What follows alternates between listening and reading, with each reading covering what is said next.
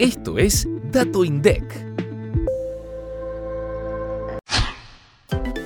En el tercer trimestre de 2022, la población económicamente activa en el total urbano nacional fue de 19,6 millones de personas y alcanzó una tasa de 46,4%. Del total, más de 18 millones estaban ocupados y 1,3 millones desocupados. La tasa de desempleo alcanzó el 6,7%, lo que representó una disminución de 1,2 puntos porcentuales en comparación con el mismo periodo del año anterior.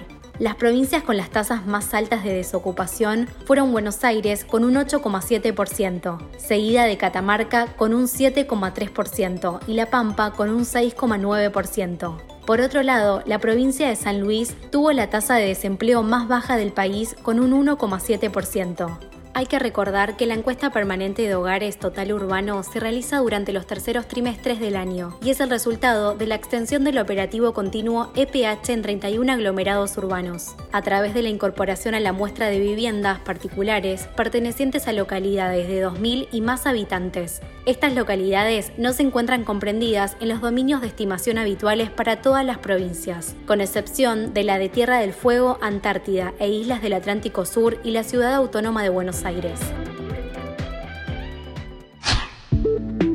Para más información, escucha este viernes mucho más que un número. Activa la campanita para no perderte los próximos episodios